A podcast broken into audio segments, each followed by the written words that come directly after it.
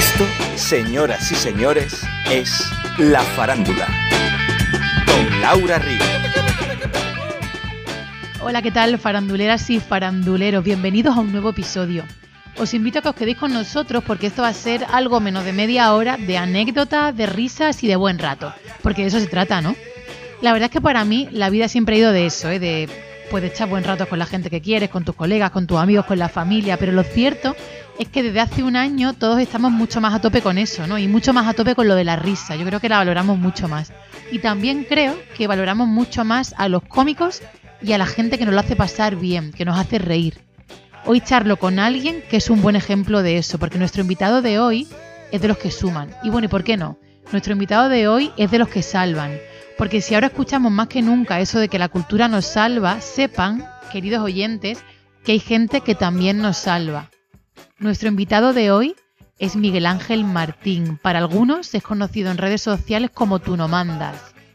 ¿Sabes, no? Sí, hombre, sí, aquel chico, aquel chico que se hizo viral durante el confinamiento. Mm, el del pijamilla. Eso, el del pijama. Que yo creo que de haber sabido la que valía, yo creo que el muchacho igual se pone un vaquerillo, ¿no? No sé. Pero bueno, este sí, el de la taza de café.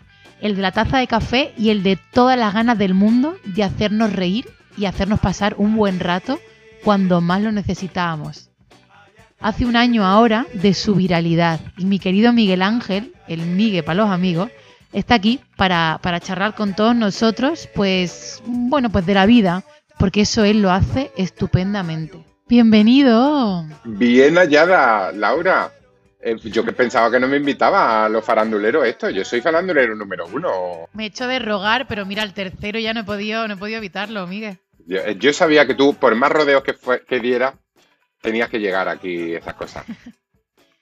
Oye, tengo que darte la enhorabuena, bueno, tengo que felicitarte porque estás de aniversario, ¿no? Estoy de aniversario, sí, hace unos días se cumplieron, bueno, pues se cumplió un, un año de, de, toda la locura de la viralidad y de, y, de, de que mis vídeos dieran prácticamente la vuelta al mundo y se me multiplicaran los seguidores, me convirtiera en, en un personajillo y esas cosas, sí hace un año el mundo se iba a la mierda y tú en tu casa te hacías viral poquito a poco. Bueno, ya está.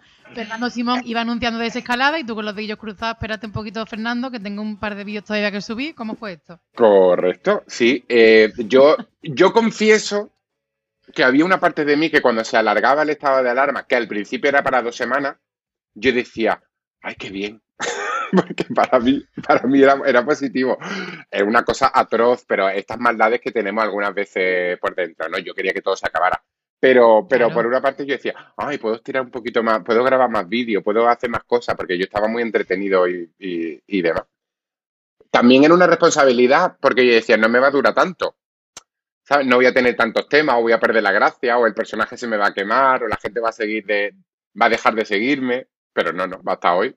En, en, todo este año, ¿cuántas entrevistas, cuántos lives, cuántos directos has podido tú hacer, amigo? No lo, no lo puedo contar. De hecho, hoy mismo tengo tres. Esta misma tarde tengo tres. tres. Sí. Y, vale. y el ritmo, el ritmo continúa. Que el ritmo no pare, no pare. Sí. Pero Yo que coste, perdón, que por muchos directos, por mucho tal, que coste que sigo sin saber hacerlo. Yo voy a intentar que lo que hablemos aquí hoy o lo que yo te pregunte sean cosas que tú hasta el momento no has hablado. Yo quiero exclusivas. Vale. Venga, a ver, me voy a poner original. ¿Qué te puedo yo preguntar que no te hayan preguntado? ¿Qué has desayunado? Pues mira, me encanta que me hagas esa pregunta porque hoy casualmente he desayunado con mis padres, que no suelo habitual con mis padres, uh -huh. y tenían los bizcochitos esos dobles que se mojan y medio café se lo, se lo come, se lo bebe el, el bizcocho en vez de tú. Pues eso que hacía años que no los comía. Un remember, ¿no?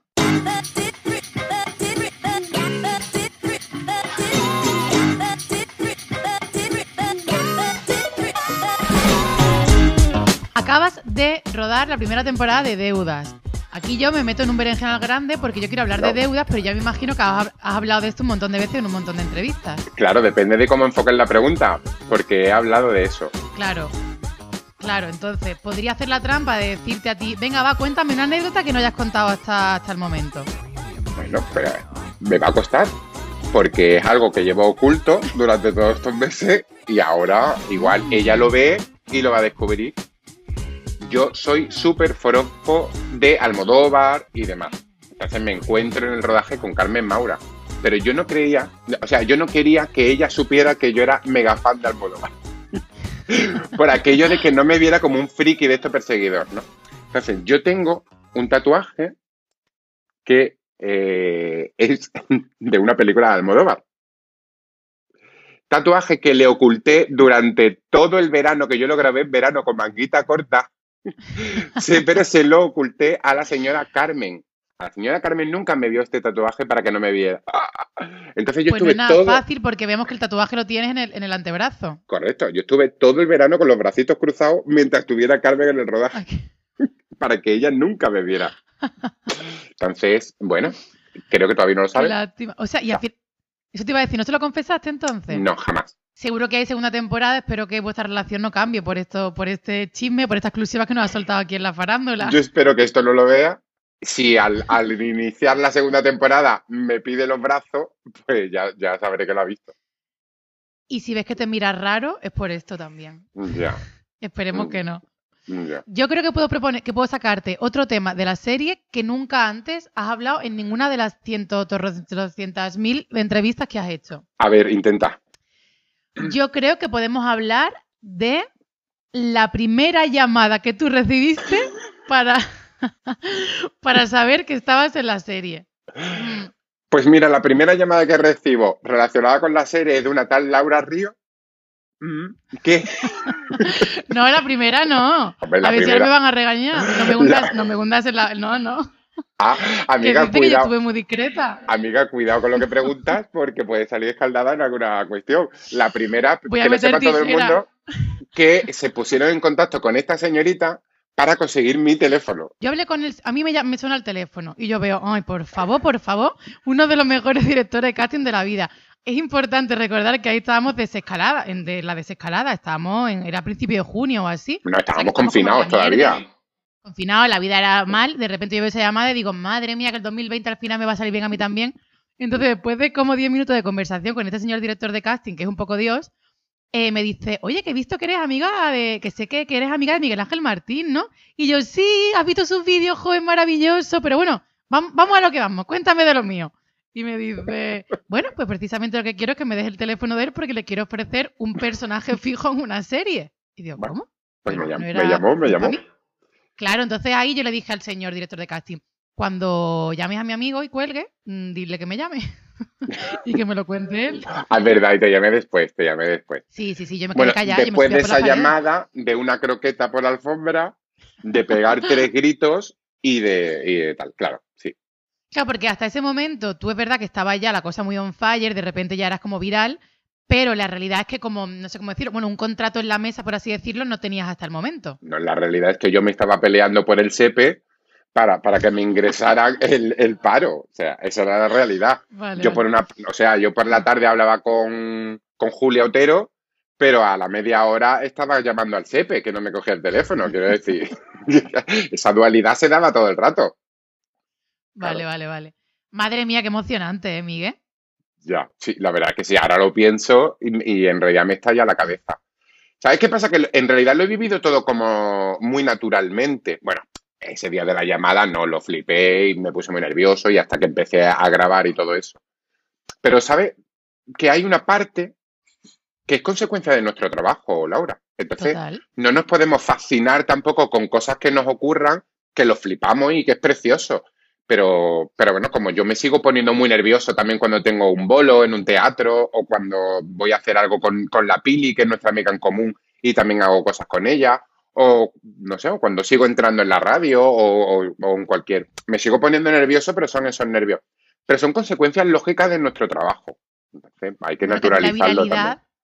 Claro, a ti esto te ha pillado trabajando. Quiero decir que a ti te ha pillado eh, haciendo, mm, subiendo vídeos mm, en clave de comedia y después de una trayectoria de, no sé, 20 años. mi primer alta en la seguridad social es en el 97 y es con los desaparecidos trabajo? Antaro. Pues mira, Antares Teatro eh, me, me contrataron para una animación por San Juan en, en el Parque del Oeste, aquí en Málaga. Y yo hacía de aire. Ay, Que entonces iba con unas mallitas y, body painting body painting, y hacía de aire una cosa muy mística, muy rara, pero muy bonita. Eso me pasa en primero de carrera. Y yo todavía no sé si, si sirvo para ello o no. En primero de carrera, que, que estamos con unos cuerpos estupendos, con una edad estupenda, y estamos dando expresión corporal, y se supone que nos expresamos y, y demás. Y yo no sé si a ti te pasó, pero a mí la, la carrera me abrió muchas ventanas que yo no sabía que existía dentro del, del teatro. Entonces, en realidad no sabía cuál iba a ser la mía. Yo tenía que probar un poco todo. Después verá que te vas definiendo. Y fíjate dónde estoy ahora, haciendo humor, comedia y monólogos que para nada mm, yo lo hubiera dicho hace unos años. ¿eh? Yo de hecho quería llegar aquí porque a mí me da la sensación de que hay palabras como no que te vengan grandes ni mucho, que tú piensas que te vienen grandes. Quiero decir, hay clichés que yo creo que a ti te dan miedo a ponerte. O sea, yo sé que tú eres actor y lo dices, yo soy Miguel Ángel Martín y soy actor, pero creo que te cuesta un poco decir, por ejemplo, y corrígeme si me equivoco, que eres cómico. me, me cuesta muchísimo decirlo. A mí me queda como grande y sobre todo porque ahora que llevo un año en el mundo de la comedia y haciendo monólogos y demás, me voy encontrando a, a personas que llevan años y años y años y son profesionalazos y me cuesta un poco ponerme a su nivel todavía, porque yo creo que estoy aprendiendo. Influencer no se nace, pero hay gente que se hace. Yo creo que a ti también te cuesta decir que eres influencer. Pero ¿Esa me, cuesta, la pero, me cuesta la misma vida. Pero si mira, si tengo reflejo en la gafa, un influencer que no se le vea al ojo izquierdo no es un influencer, quiero decir. Mm, Influencer mal. Influencer mal, Influencer sí. mal. Influencer mal todo el rato. Sí, yo me ya lío. te lle- o sea, quiero decir. Pero bueno, ya estás un poco en eso, aunque a ti no te venga bien decirlo. Uno ya recibe regalitos, mm, sus buenos colchones, sus buenas tazas para llenar un escenario, sus kilos de naranjas. Sus kilos de naranja, me mandan naranja. Pero no me mandan crema, oye. Pues haber enfocado el diario del confinamiento desde otro lado. Haberlo hecho desde el, desde el coche, que eso también estaría muy guay. Pero yo que no tengo ni carnet, pues imagínate. Que me regala un coche ahora, menuda papeleta. Tengo, tengo una buena noticia para ti y una mala para la humanidad. Lo digo porque igual puedes reconvertir el diario del confinamiento, el 2.0, desde tirarlo desde otro lado, un poco pensando ya, Miguel, la estrategia, los regalitos. Del cambio, tal. ¿no? Claro. Hoy he leído una noticia eh, de un periódico que, bueno, ya no sabemos cómo de fiable es, OK Diario, que decía así, muy ¿vale? fiable. Sí, por eso. Un virus mucho más grave que el coronavirus. Podrían morir 3.500 millones de personas. En plena pandemia, el futuro no es mucho más esperanzador, sino apocalíptico. ¿Qué hago? ¿Me mato? 3.500 millones. ¿Pero cuántos somos? Quiero decir, ¿la Tierra Claro. cuántos? ¿Cuántos quedan? Ya, Ah, es bueno, que en alguna, me tiene que en alguna me tiene que tocar. Ya, por estadística. Vamos, digo, yo, yo, yo no, yo hoy estaba pensando, fíjate, esto es como otra cosa histórica. Estoy un poco hasta el, hasta el potorri de, ¿Sí? de vivir hechos históricos. Yo creo que debería haber nacido en la Edad Media, que son siglos y siglos y siglos en el que no pasa nada. O sea, hemos visto cómo se derrumbaba el, el muro de Berlín, cómo abdicaba un rey, que eso no pasaba, cómo se iba un papa para nombrar a otro, que eso no pasaba hasta que se muriera. Pero ahora después las cosas históricas una detrás de otra, una detrás de otra. Y yo no tengo ni estómago, ni cuerpo, ni, ni, ni, ni nada para tanta cosa histórica. Es que cada día ha pasado algo histórico. No, y que además últimamente los eventitos históricos que estamos viviendo ponen un, poli- un poquito en peligro de muerte la vida de las personas, ¿no? Hombre, digo yo. Más- Y más la tranquilo. situación política, tanta, tanto evento eh, histórico, es más bien eh, evento his- histérico, ¿no? Tanta moción de censura, tantas elecciones. Yo creo que no hay nadie en la humanidad que haya votado más veces que nosotros, nuestra generación. Basta ya. Basta ya. Yo creo que el título de tu nuevo espectáculo viene que ni pintado para esta época, ¿eh? Más, Más tranquilo. tranquilo, ¿no? Más tranquilo. tranquilo. todos ya. La política, lo- los, los cambios climáticos, Mm. ya está. Ya está más tranquilo. Ahora viene una nueva Filomena, dicen. Yo ya me he puesto la Rebequita. Oye, tu nuevo espectáculo se estrenó el viernes pasado, con lo cual yo creo que sí, que, a esta altura de la semana quizá no te han preguntado demasiado por más tranquilo. Sí, si te han preguntado, pasamos de tema, ¿eh? Porque yo no me quiero repetir. Me han preguntado, pero muy poco, muy poco. A ver cómo enfocas la pregunta, yo te digo si, si bien o mal. Pues me han contado que el otro día en el estreno de La Cochera fue un éxito rotundo aquello, ¿no? Que tenías al público, tenías al público entregado, Te han contado. compartiste escenario con compañeras maravillosas. Cuéntame, Sí, sí, cuéntame. sí. Pues mira, como era un aniversario, era un cumpleaños, pues yo decidí invitar amiguitas a mi cumpleaños. Y vino la gran Bibilín y la gran Laura Río, que son dos personas que me han acompañado mucho en este proceso, en este año que estamos hablando. ¿no? Entonces me hacía mucha ilusión compartir escenario con ellas.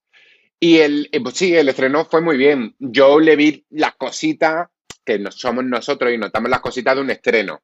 Y esas cosas y esos nervios y esas cositas. Entonces tengo muchas ganas de volver a hacerlo para que eso ruede y desengrasarlo y, y esas cosas. Pero yo estoy muy contento. Me parece que la gente se fue encantada y se lo pasó muy bien. Tú sabes que a mí me gustan mucho los jueguecitos, ¿verdad? Sí, demasiado. Pues quiero jugar contigo.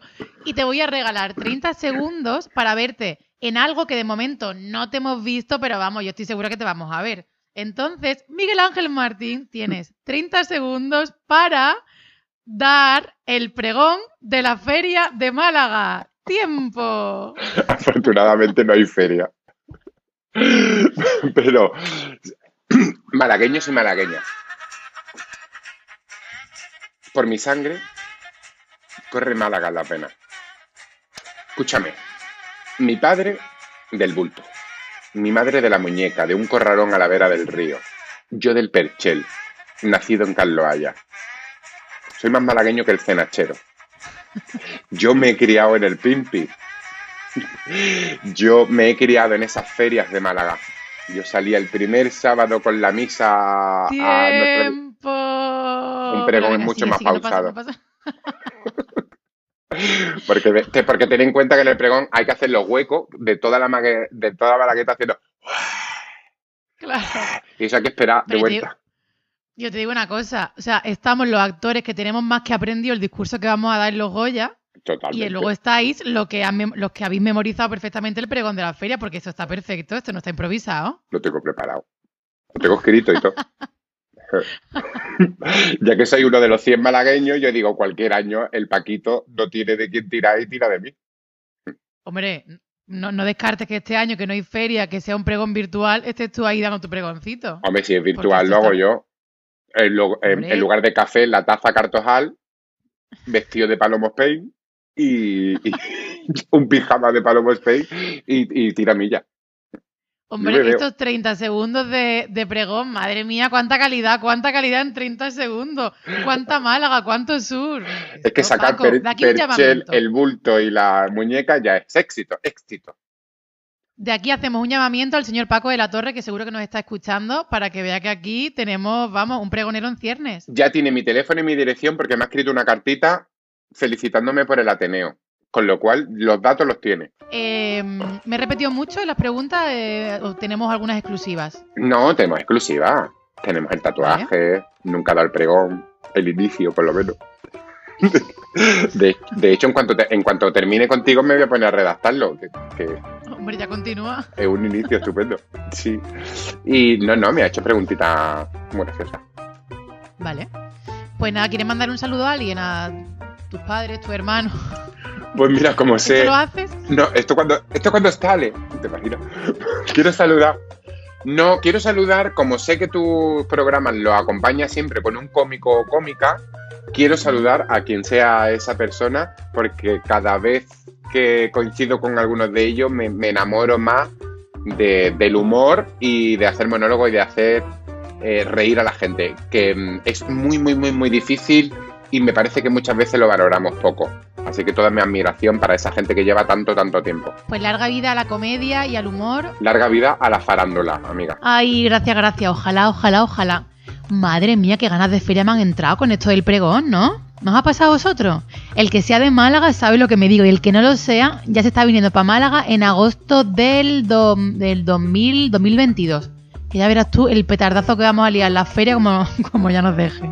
Ay, madre, me lío, me lío, qué ganas, ¿no?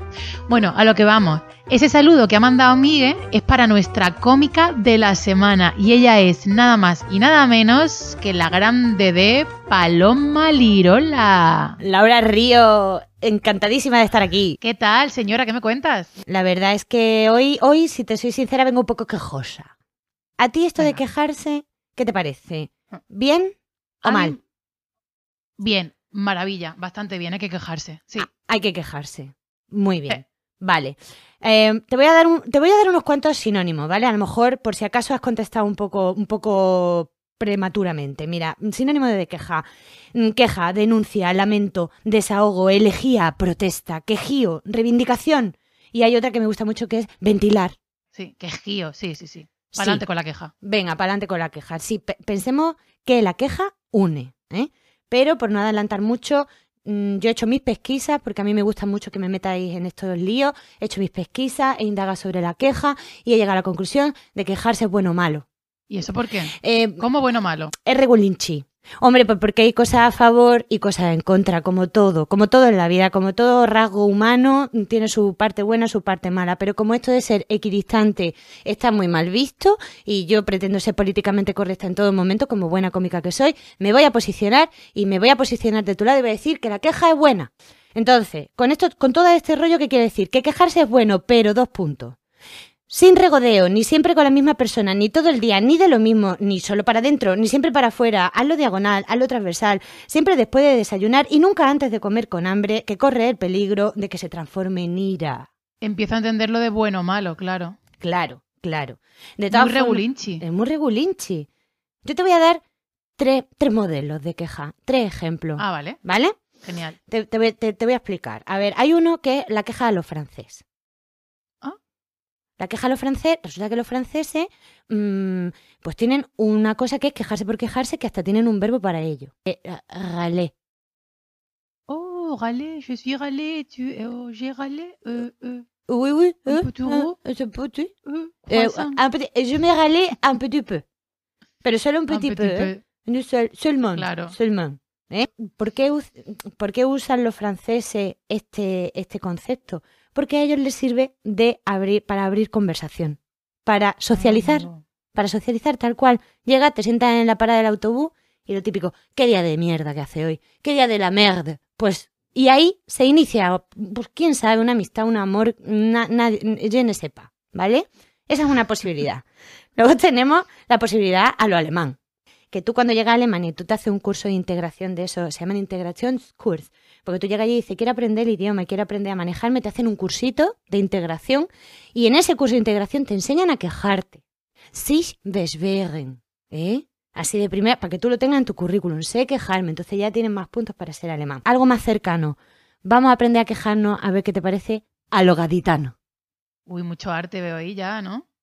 Yo, yo lo veo como algo que, que se nos puede pegar más fácilmente y a mí esa filosofía gaditana que dice, así esta es mi favorita, que remata la queja con un ohuillo, qué ruina tenemos encima. A mí me parece maravilloso. Yo en esencia, en definitivas cuentas, Laura, yo a la queja le hacía un monumento, ¿sabes? Un monumento, un monumento muy feo muy mal colocado para que todo el mundo se queje. yo todo esto te lo traigo también porque vengo muy peleona. Es que vengo muy peleona, porque hay una, una dictadura eh, imperante. No nos estamos dando cuenta. No nos estamos dando cuenta. Hay una dictadura de la alegría, Laura. Mm, nos, nos están censurando de formas muy sutiles, muy astutas, poniéndonos cada vez más difíciles a los quejicas, a las quejosas, como lo quieras llamar, esto de, de quejarnos. Y es una cualidad humana muy necesaria para la supervivencia. Ya lo he dicho antes, nos une. Yo, mira, conclusión. Si te quejas, hazlo bien, no vale con un comentario en TripAdvisor, una mala valoración en, en Amazon. No. Tú, si te quejas, hazlo bien y como a mí me has dado este hueco, si te parece, yo voy a emitir mi queja antes de que me haga úlcera. adelante, Paloma, quéjate. Me quejo de las ocho y cuarto. ¿Cómo? Mm, es una hora muy tonta. Es una hora muy mala. ¿Ocho y cuarto de la mañana o de la tarde? No, de la tarde. Es una hora muy, muy tarde para tomarte un café, muy temprano para tomarte una cerveza. Me quejo. Pues mira, la verdad que todo el equipo de la farándula, que somos muchísimos, estamos todos trabajando desde ya para intentar dar solución a esa queja tuya. Queremos darte una respuesta, claro que sí. Muchas gracias. Sois muy amable y agradezco este espacio para poder haber emitido mi queja y tu invitación para, para defender lo- el regulinchismo de la queja. Vamos a hacer todo lo posible para, para, ¿cómo se dice? Para poder solucionar tu queja y vamos a hacer todo lo posible para que vuelvas, Paloma, a otro episodio, pero quizá ukelele en mano, ¿ah? Uh, que te gusta provocarme, Laura, que te gusta provocarme. Bueno, quéjate o no, disfruta del día. Muchas gracias por estar aquí y nos vemos pronto, ¿no? No, acepto, acepto.